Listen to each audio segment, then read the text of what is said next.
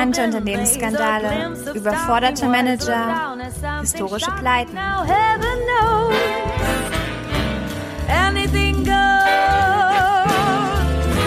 Die Geschichten von grandios gescheiterten Gesellschaften und dem tragischen Schicksal ganzer Konzerne in Corporate Crash.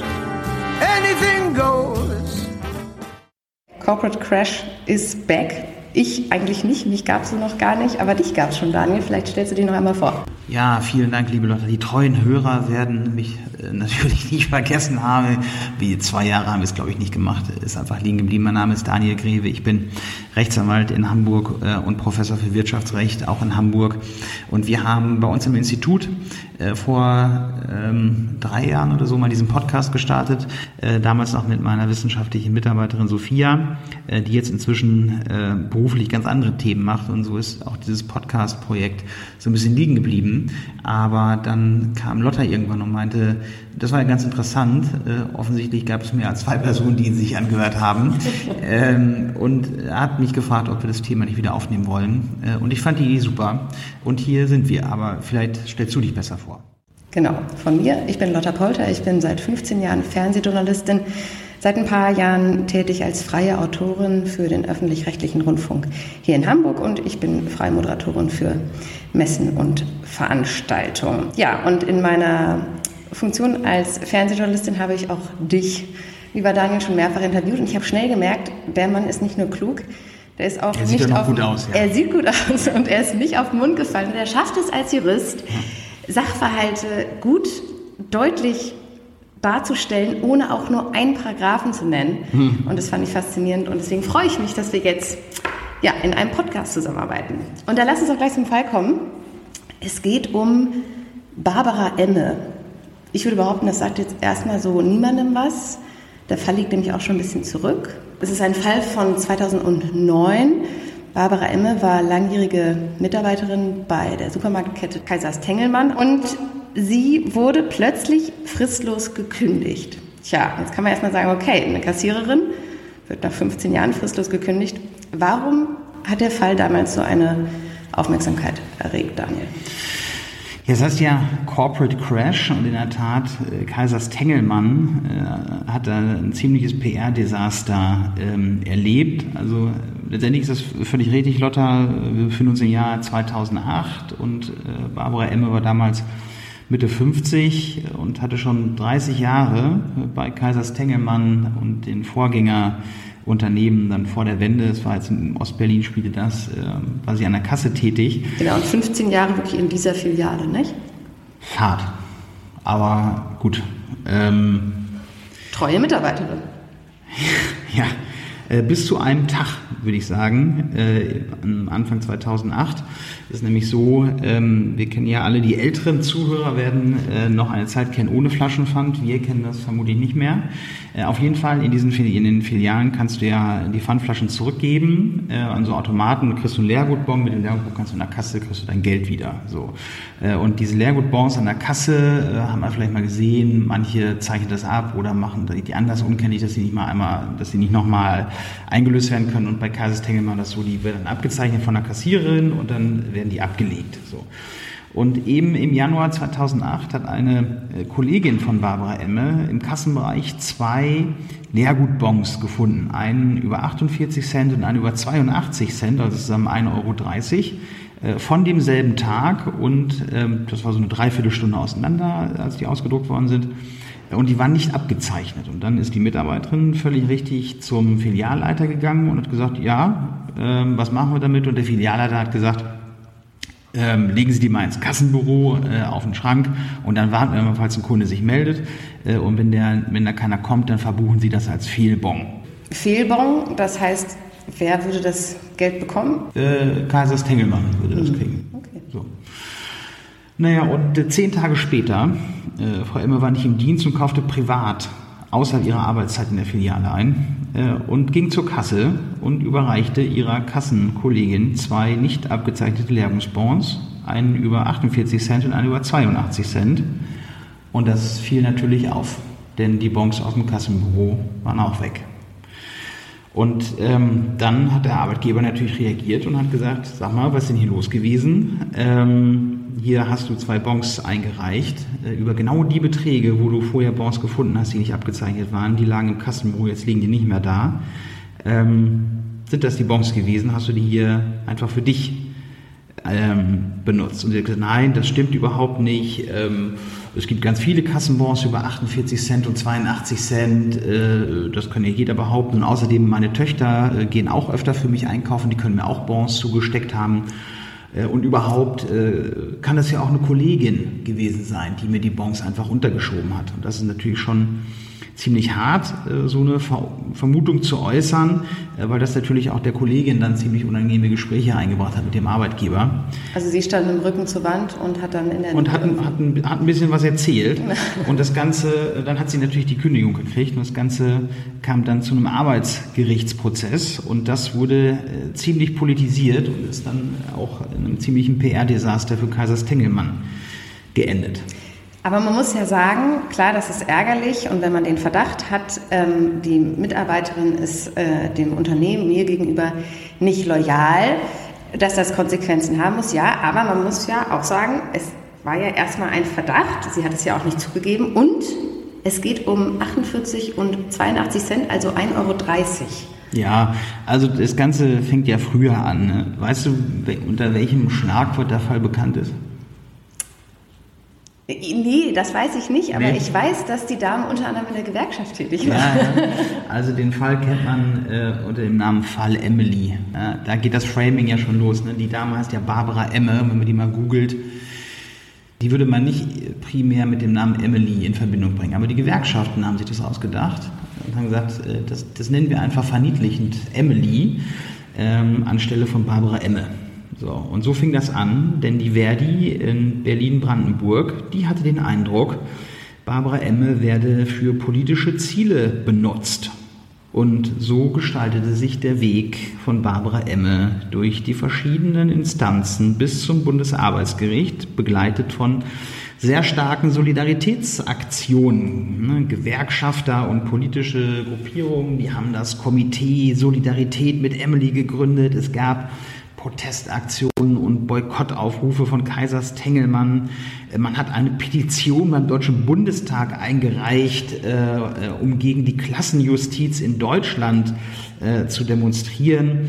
Äh, und eine Bagatellgrenze für Kündigung zu erreichen. Und das Ganze äh, hat sogar damals Wolfgang Thierse, äh, den Vizepräsidenten des Deutschen Bundestags, beschäftigt. Er hat gesagt, es sei ein barbarisches Urteil von asozialer Qualität, dass das Vertrauen in die Demokratie zerstören könne.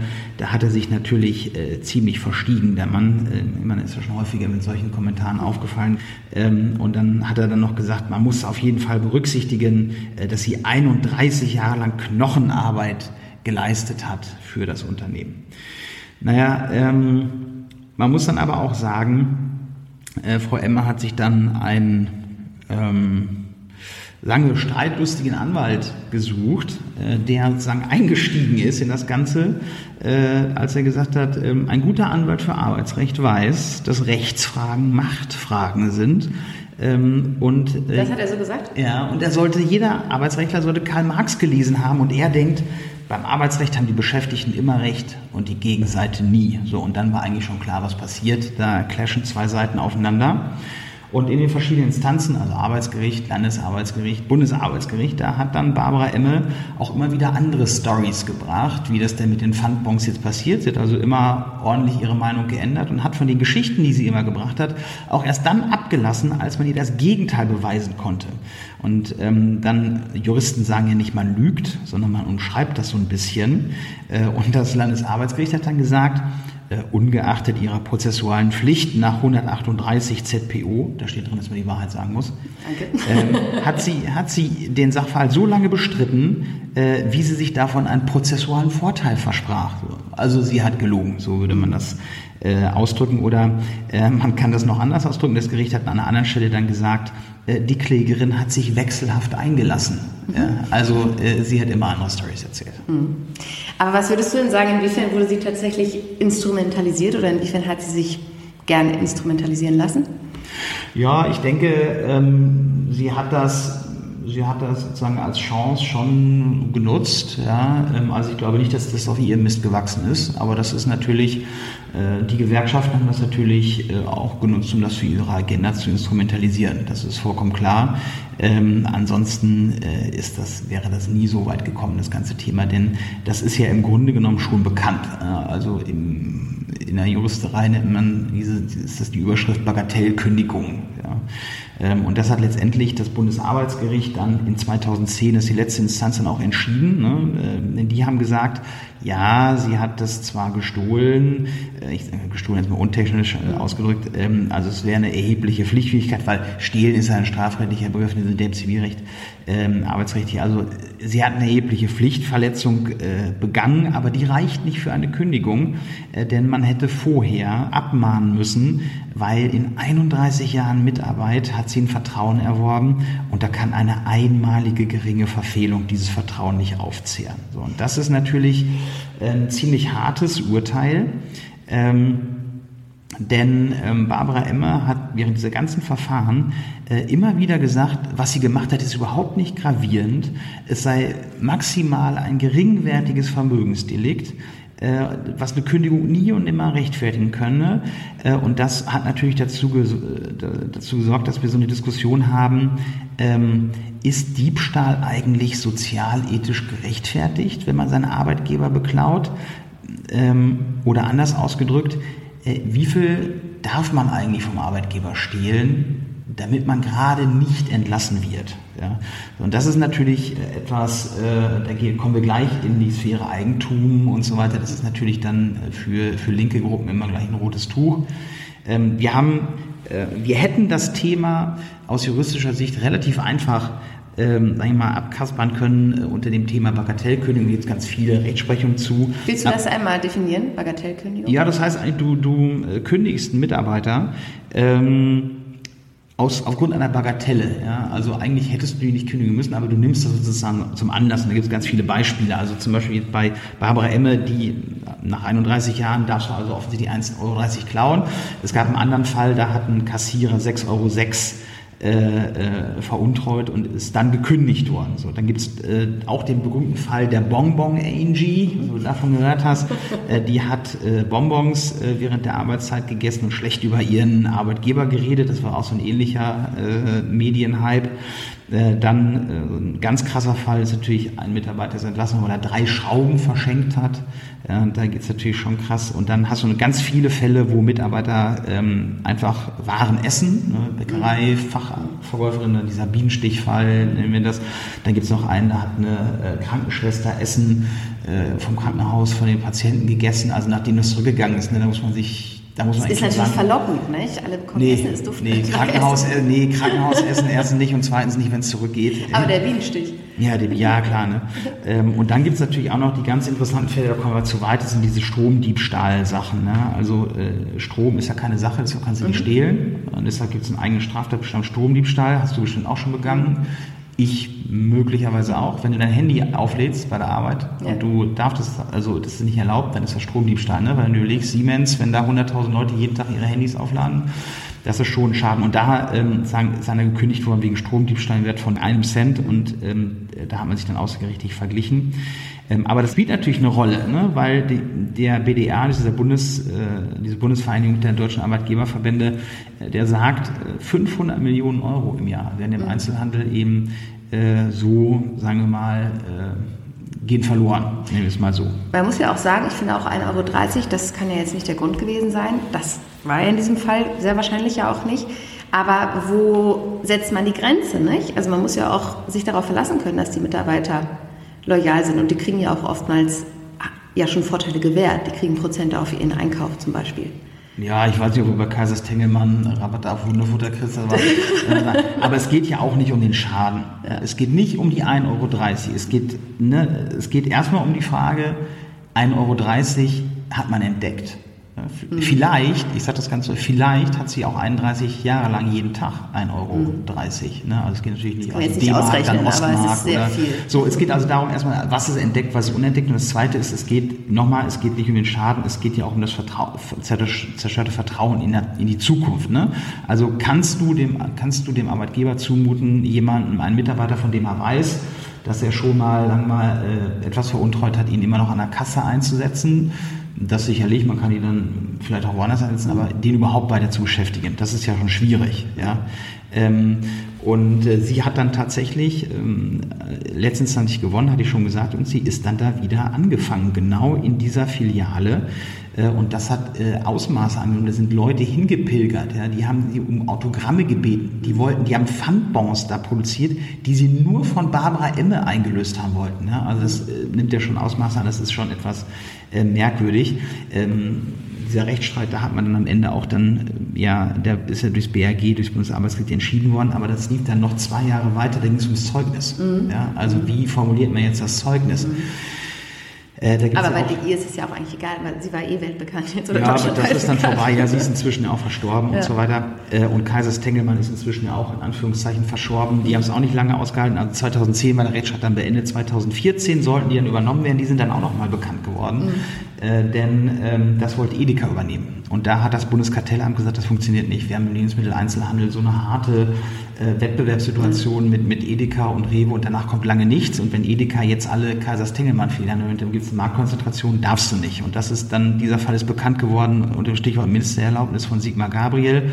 Denn äh, der Wirtschaftsminister kann äh, sagen, mit einer Ministererlaubnis das Bundeskartellamt aushebeln.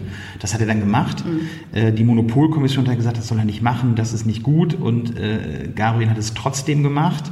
Äh, da gab es dann die Auflage, dass ein Teil der Filialen an Rewe gehen muss und das ist dann 2017 tatsächlich passiert. Also 2017 ist dann Kaisers Tengelmann äh, zum großen Teil Edeka gegangen, zum kleinen Teil an Rewe und war dann sozusagen auch erledigt. Aber dieser Fall zeigt eben schon, wie schnell Unternehmen wegen Petitessen mhm. und wegen eigentlich juristischer Standardfälle ähm, sagen, ein ziemliches PR-Desaster erleben können. Ja. Wo ich vorhin nochmal aufgehorcht hatte, war Zitat, Arbeitsrecht ist Macht. Kannst du das nochmal kurz erläutern? Inwiefern ist denn Arbeitsrecht tatsächlich Arbeitnehmerrecht? Ist es Arbeitgeberrecht? Das hat der äh, Anwalt von äh, Barbara M. gesagt. Er hat gesagt, ähm, äh, ein Anwalt für Arbeitsrecht weiß, dass Rechtsfragen Machtfragen sind. Ähm, ich würde es jetzt so pauschal nicht sagen, ist vielleicht auch ein bisschen theatralisch, aber im Bereich des Arbeitsrechts ist es ja schon so, wir haben ja ein Überunterordnungsverhältnis zwischen dem Arbeitgeber und dem Arbeitnehmer. Also das ist natürlich eine ja, über Unterordnungssituation, ob man jetzt unbedingt von Macht sprechen will, weiß ich nicht so. Und ähm, dafür gibt es natürlich das Arbeitsrecht, ähm, um sagen, diese, diese Thematik ich würde sagen, in extenso zu regeln. Also es gibt ja wenig Rechtsmaterien, die so umfassend sind wie das Arbeitsrecht. Es gab ja auch schon mehrere Anläufe zu versuchen, das total fragmentierte Arbeitsrecht, was in Hunderten von Gesetzen geregelt ist, in ein großes Arbeitsgesetzbuch zu überführen, was auch äh, nie geklappt hat, weil es so komplex ist. Mhm. Ähm, das sind ja auch nicht nur die gesetzlichen Vorschriften, es ist ja auch äh, allein, äh, wenn man sich die Rechtsprechung anguckt, und zwar nur mal, sagen wir mal, zu Zeugnisthematiken, ja, da kann man sich ja sehr lange mit beschäftigen. Also es ist schon so, dass das Arbeitsrecht ist an sich ein Schutzrecht des Arbeitnehmers gegen den Arbeitgeber, genauso wie zum Beispiel das AGB-Recht ein Schutz des äh, dessen äh, von der Person ist, die diese AGB gestellt kriegt. Ja? Mhm. So, das heißt, äh, wenn du AGB hast, dann unterfällt das dem AGB-Recht und das ist ein reines Schutzrecht des anderen Vertragsteils und es geht immer zulasten des AGB-Verwenders. Und so ist im Arbeitsrecht im Grunde genommen auch das ganze Arbeitsrecht ist sehr stark ähm, arbeitnehmerfreundlich aufgestellt. Man muss auch sagen, die Arbeitsgerichte sind in der Tendenz auch eher arbeitnehmerfreundlich. Ähm, Huch? Ups. da will was von jemand von Ja, genau. Ähm. Aber trotzdem hat das Arbeitsgericht Berlin ja erstmal dem Arbeitgeber hier. Ja, das stimmt. Letztendlich ist ja auch, wenn man sich den Sachverhalt anguckt, äh, ist natürlich das auch naheliegend und man muss auch sagen, ähm, Rechtswissenschaft ist ja ähm, sagen keine Naturwissenschaft. Ne? Also es ist nicht so, dass man sagen kann, äh, die Gravitationskonstante ist 9,81 Meter pro Sekunde Quadrat, gibt es keine Diskussion. Das haben wir übrigens nicht geplant, das wusste ich selber. Ja, das, das, steht, das steht nicht in unserem nicht vorhandenen Skript. So, ne? also da, das, da keine Diskussion gibt, sondern äh, das Rechtssystem ist vom Menschen selber erdacht, äh, wird von ihm oder kann von ihm geändert werden und wird auch jeden Tag geändert und angepasst, mhm. denn äh, der exakt selbe Sachverhalt kann von einem Richter in Kiel ganz anders beurteilt werden als von einem Richter in äh, Garmisch-Partenkirchen. Mhm. So. Äh, und so ist es eben auch äh, hier, deshalb, äh, also wenn es nicht unterschiedliche Richter gäbe, die einen Sachverhalt unterschiedlich beurteilen, dann gäbe es ja quasi gar keine Instanzenzüge, weil dann ja jede Entscheidung eigentlich klar sein müsste. Mhm. So ist es gerade nicht. Ne? Du triffst auf äh, einen Richter in Mietstreitigkeiten, der vielleicht selber Vermieter ist, der wird das anders beurteilen, weil er einfach anders geprägt ist, eine andere Sicht drauf hat, als jemand, der selber vielleicht seit Jahren einen erbitterten Streit mit seinem Vermieter führt. Ja, so. Äh, weil auch Richter sind ja letztendlich Menschen. Und, ähm, aber grundsätzlich ist natürlich so, dass Arbeitgeber ähm, sehr viel mit arbeitsrechtlichen Themen befasst sind. Und das ähm, äh, führt eben äh, dazu, dass ähm, äh, es sehr viele Unternehmen gibt, die Arbeitsrechtler beschäftigen. Das führt dazu, dass viele Verbände ähm, Arbeitsrechtler beschäftigen, auf die die Unternehmen zugreifen können. Mhm. Äh, das führt dazu, äh, dass es sehr viele Fachzeitschriften auf dem Gebiet gibt. Das führt dazu, dass es sehr viele Konferenzen auf dem Gebiet ist. Das führt dazu, dass das Fachgebiet des Arbeitsrechts noch zahlreich weiter untergliedert ist. Also das ist ähm, ja eine, sozusagen ein selbstreferenzielles System. Jeden Tag kommen neue Urteile dazu. Ähm, wenn man sich alleine mal äh, die Judikatur dazu anguckt, was eigentlich äh, ein wichtiger Grund ist, um ohne eine Abmahnung Mitarbeiter entlassen zu können, Fall Barbara Emme, mhm. ja, da kann man sich und muss man sich sehr lange mit auseinandersetzen. Was würdest du sagen? Also im Endeffekt hat sie ja nun doch recht bekommen. Sie wurde wieder an ihre Kasse gesetzt. Das Ganze hat Kaisers Tengelmann äh, ja, kann man glaube ich so sagen, den Ruf gekostet. Ähm, inwiefern lohnt es sich, eine langjährige Mitarbeiterin wegen 1,30 Euro fristlos zu kündigen? Ja, also wenn man sich das Ganze sachlich anguckt, äh, lohnt es sich natürlich nicht. Ne? Also ähm, es, es, muss noch immer was dazukommen. Ne? Es muss immer diese Prinzipfrage dazukommen. So wie hier. Ähm, hier hat das Ganze ja noch eine andere Dimension. Ähm, sie ist ja auch in der Gewerkschaft. Sie hat an Streiks auch teilgenommen. Ne? Also ich würde nicht sagen, dass das eine Aus, Auswirkung darauf hatte. Ja? Äh, das weiß ich nicht. Aber es kann natürlich sein. Man kann es nicht ausschließen. So. Und dann geht es natürlich sehr schnell ums Prinzip. Ja? Mhm. Ähm, so an sich, äh, wegen 1,30 Uhr ist es selten, dass man tatsächlich wegen des Stromdiebstahls von einem Cent ist. Ne? Das ist ja. eigentlich nie der Grund. So. Der Grund ist immer irgendwas anderes. Ähm, und das sagen, ist der Kristallisationspunkt, wo man dann aufeinander crasht. So. Mhm. Ähm, es ist aber oftmals so, dass in solchen arbeitsrechtlichen Streitigkeiten die aller, aller, allermeisten Streitigkeiten im Vergleichswege beigelegt werden. Das geht auch gar nicht anders. Also von allen arbeitsrechtlichen Streitigkeiten würde ich sagen, wird ein Großteil schon außergerichtlich geregelt durch Aufhebungsverträge, wo man sich einfach ökonomisch einigt. Ja. Ja. Äh, und das, was dann zum Arbeitsgericht geht, aus unterschiedlichen Gründen, äh, da gibt es ja immer eine Güteverhandlung und die aller, allermeisten äh, Kündigungsschutzklagen werden in der Güteverhandlung wegverglichen. Das heißt, das Arbeitsverhältnis äh, ist dann beendet gegen Zahlung einer Abfindung. Dann gibt es auch ein paar andere Goodies, äh, schönes Zeugnis und sowas. Mhm. Äh, ansonsten wären die Arbeitsgerichte gar nicht mehr arbeitsfähig, ja? wenn, wenn diese Möglichkeit nicht bestehen würde. So. Ähm, und das ist, glaube ich, auch ganz sinnvoll, äh, dass die, dass die Parteien, wenn es denn nicht mehr zusammen geht, das ist jetzt nicht wie in Situationen einer Familie mit Kindern, mhm. Äh, die irgendwie miteinander auskommen müssen. Das ist nicht wie in Nachbarschaftsstreitigkeiten, wo du sagst, beide haben ein Haus gekauft, die können nicht mehr weg, sondern in solchen arbeitsrechtlichen Sachen, klar, da hat man einen gewissen Besitzstand aufgebaut, aber im Grunde genommen äh, können beide Parteien auch ohneinander. Ja? Mhm. Ähm, und solche Streitigkeiten sind halt immer sind halt immer schade, weil es gehen eigentlich alle Seiten als Verlierer raus immer. Ja, 2009 hat der Prozess begonnen. Bis 2014 hast du gesagt? Ja, zwei Jahre später, glaube ich, 2012 oder irgendwie so, um, so um den Dreh. Also jetzt, es ging noch jahrelang nach dem Urteil weiter, eben um die Frage, was steht jetzt eigentlich im, im Zeugnis drin. Ja. Genau. Und 2015 ist sie dann mit nur 57 Jahren an Herzversagen gestorben und hat vorher eine, ja, doch relativ große Berühmtheit erlangt, eben durch diesen Fall. Ne? Auch traurig. Was ist traurig?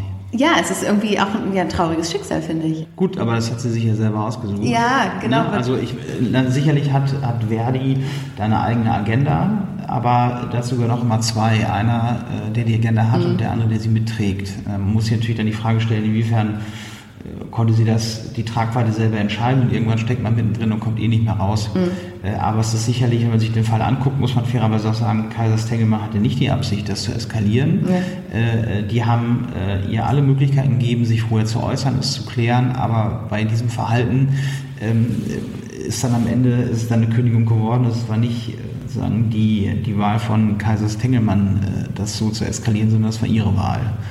Und dann, ähm, die sie aber, glaube ich, so nicht überblickt hat. Ja, aber das muss man, das kann man ja nicht Kaiser Stengelmann vorwerfen, das Nein. muss man dann der Gewerkschaft vorwerfen. Ja. Ähm, aber das sind, wie gesagt, solche, solche Themen produzieren im Grunde genommen äh, selten Gewinner, ehrlich mhm. gesagt. Ja, aber dafür gibt es auch unseren Podcast nicht, würde ich sagen, für die Gewinner. Nein, wir produzieren ja ausschließlich Gewinner. Aber das war jetzt ähm, ja, das war unser erster Podcast gemeinsam jetzt. Dann wollen wir ja noch, hast du gesagt, einen kleinen Ausblick auf die nächste Folge gleich machen, um uns selber auch unter Druck zu setzen, damit genau. es eine nächste Folge gibt. Bist du Autoliebhaber? Fährst Auto du ein cooles Auto?